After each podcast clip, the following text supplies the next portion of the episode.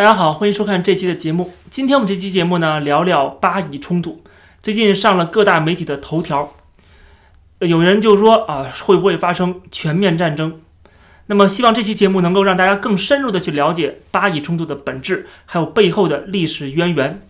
我们先聊聊时事，看看到底发生了什么，然后再讲点历史的背景。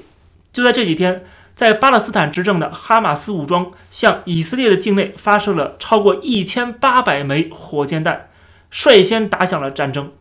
而且攻击目标都是以色列人口非常密集的地方，像学校啊、清真寺啊、医院呐、居民楼啊。哈马斯对以色列城市发起的攻击的理由是在此之前，以色列警方和巴勒斯坦的抗议者爆发了一次街头的冲突，导致了。二十一名以色列警察受伤，和三百多名巴勒斯坦人受伤。在我看来呢，这种经常上演的街头的暴力事件，并不能作为哈马斯轰炸以色列城市的理由。幸好以色列有先进的铁穹顶的防空系统，阻挡了百分之九十的这个火箭弹，最后还是造成了八人死亡、多人受伤。啊，如果没有这些先进的防御武器的话，后果不堪设想。那么，国际社会基本上的态度啊，都是除了那些和稀泥的国家，除了那些说不痛不痒的那些国家以外，其他的这些主流的发达国家，基本的态度都是支持以色列的啊，谴责哈马斯对以色列的火箭弹的袭击。德国政府就表示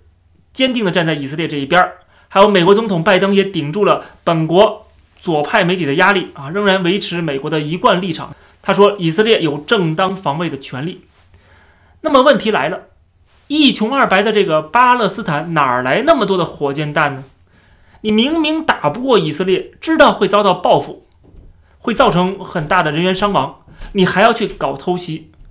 那么是谁在哈马斯的背后给他撑腰呢？我想大家都能够猜到啊，没错，背后就是伊朗。所以说，现在有四十四名美国的共和党议员就要求拜登因为这件事情而停止和伊朗的核谈判。那么，在遭到哈马斯的大规模袭击之后呢，以色列就展开了报复啊，对巴勒斯坦的加沙地带展开了空袭，干掉了多名哈马斯的指挥官。以色列轰炸的目标是火箭发射点、情报办公室和哈马斯领导人的住宅。之前的轰炸目标还包括安全设施和哈马斯的办公楼，从来就不是说去杀害平民的。但是这一次还是炸死了十六名儿童，至少有三百六十五人伤亡。可以说，这正中了哈马斯的下怀，因为他们的策略就是藏在居民楼里边，把妇女和儿童推到第一线，安排在这些地方当挡箭牌，这就造成了以色列经常会误伤平民。可以看得出来，这个哈马斯啊，他不仅攻击以色列的平民，他还拿自己的平民去当人肉盾牌。这就为什么哈马斯被美国、加拿大、欧盟、日本等多个国家都认定是恐怖组织。他们根本就不在乎人民的死活，但是到了这国际舞台上呢，他就倒打一耙，说以色列杀害平民，然后其他的这个阿拉伯国家啊也跟风煽风点火。要不是以色列对中国比较友好，中国比较需要以色列的高科技的话，恐怕中国早就是赤膊上阵了。那么以色列是不是他不在乎平民的伤亡呢？其实，在对付哈马斯这个恐怖组织的时候，以色列的国防军。想尽了办法去区别平民和武装分子，但是这种做确实比较困难啊，呃，特别是当对方是呃故意的去拿他们的人去当人肉盾牌。我们就看过一部这个狙击手的很有名的好莱坞电影啊，它讲的是美军啊，这个一个恐怖分子被打死之后，跑过来一个小男孩，捡起了刚才那男子的火箭弹发射器，就对准了一群美国大兵。当时美国的狙击手都已经瞄准了这小男孩了，一边瞄准一边心里默念说：“赶快放下武器，赶快放下武器。”他非常不情愿说要对这个小男孩扣动扳机。我们用事实说话，以色列政府倾注了大量的资源来达到一种精准的打击，来避免平民的伤亡。网上有几段视频，有的视频还被翻译成了中文，就有一个大楼的工作人员在跟以色列的国防军通电话。啊，在问啊，你们准备炸哪儿？以色列军队在电话里边通知他说：啊，我们还有多久会发射导弹？你有多长时间可以组织这个居民撤离？也就是说呢，以色列军队他要炸哪个地方啊？他什么时候去炸？他要先打电话通知的。网上有一些中国的五毛小粉红就笑了，说：根本就不相信啊，觉得谁打仗会这么蠢呢？还提前通知。当然了，以小粉红的境界跟层次，肯定是理解不了的。这个战术是以色列在2008年开始采用的，叫做敲屋顶啊。当时的哈马斯利用这个停火期来秘密的运送大量的火箭弹，在停火期满后，突然向以色列发射导弹啊，来袭击平民，造成恐慌。当时的以色列情报部门啊，就创建了这个加沙地带的所有的住宅、办公楼、医院的所有的业主的电话号码，拥有了整个清单。他们攻击目标就两个，一个是准备对以色列发动袭击的巴勒斯坦人啊，这些人在被攻击之前是不会收到通知的。第二类呢，就是办公楼啊、啊住宅楼啊、清真寺啊、其他的民用建筑啊，哈马斯在这些地方呢去存储武器、设立指挥所啊，然后这个掩护隧道。啊，由于这个目标里边是有平民的啊，所以说在轰炸之前呢，以色列就会打电话给这个建筑物的业主或者居民，让他们有机会提前离开。然后以色列的无人机就在这个目标建筑物上面盘旋观察情况，啊，显示了这个建筑物里边人都离开了，啊，计算这个离开的人数，确保跟这个他的情报是相符的，然后再通知空军发动攻击，这就是整个操作流程。然后呢，以色列的最高法院啊，以色列的国会也实施了这个听证会啊，然后邀请非政府组织一起对这个以色列军队进行监督。最高法院呢还接受了人权组织的起诉啊，做出过很多不利于他们本国军队的裁决，就是说他们自己也在时刻的监督自己。毕竟以色列也是一个三权分立的民主国家。说到这儿呢，大家都看出来了，就是以色列和哈马斯到底谁更关心平民？已经一目了然了，哈马斯的政治野心，还有他不把人当人的这种野蛮的行径，以及他背后的境外势力，才是制造一次次的悲剧的罪魁祸首。外界在这个问题上很容易去充当纯洁的白莲花，对吧？特别是美国左派的媒体人，经常站着说话不腰疼。没错，按照普世价值和人道主义的标准，我们都应该反对战争，反对杀害平民的行为，对。战争的双方啊，都应该予以谴责。但是这种各打五十大板的态度，它是非常肤浅和表面的。巴以冲突是百年恩怨，涉及到历史、宗教、国际关系、经济利益以及现实政治的博弈。站在旁边说一些空话大话是没有用的。以色列当然也不是全对，他也要做的很多不对的地方。首先，我们要先知道啊，就是犹太人跟阿拉伯人在历史上。都在巴勒斯坦这个地区居住过，并不存在说耶路撒冷就只属于某一方的问题，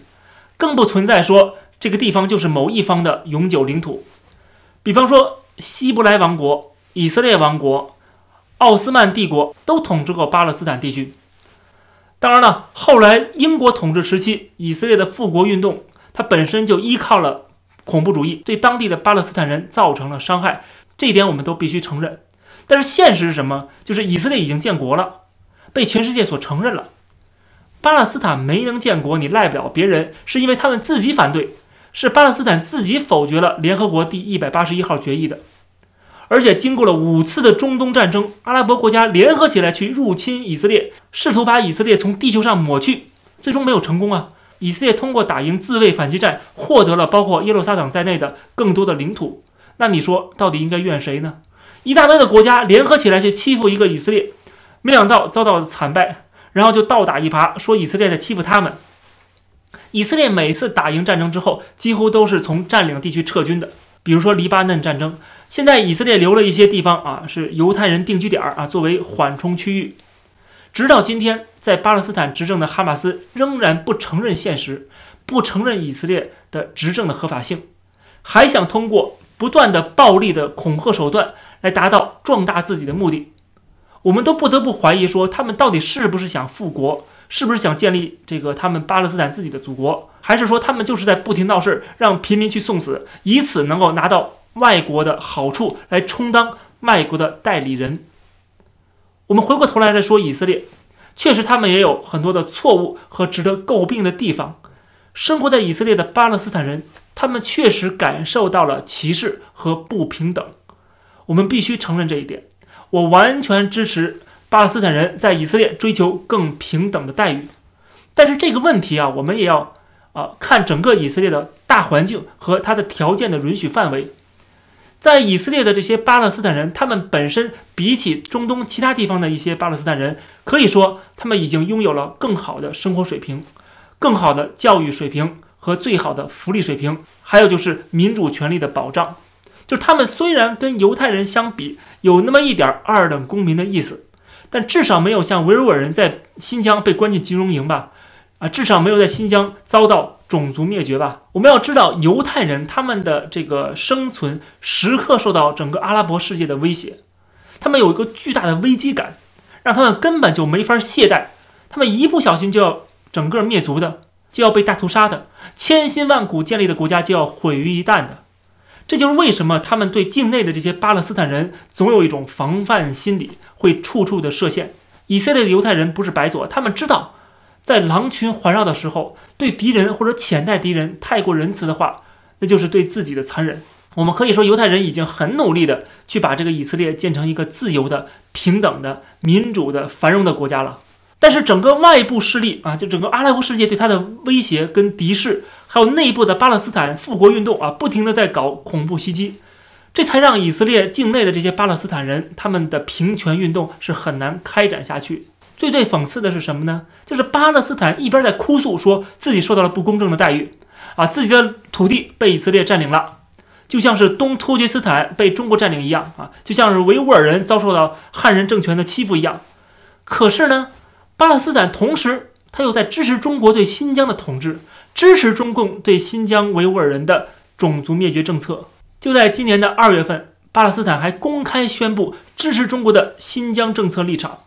你说可笑不可笑？你难道不是应该跟这个维吾尔人感同身受、同病相怜吗？更何况你们还是伊斯兰教的兄弟姐妹。巴勒斯坦有这种立场，你说让我们怎么去支持他们？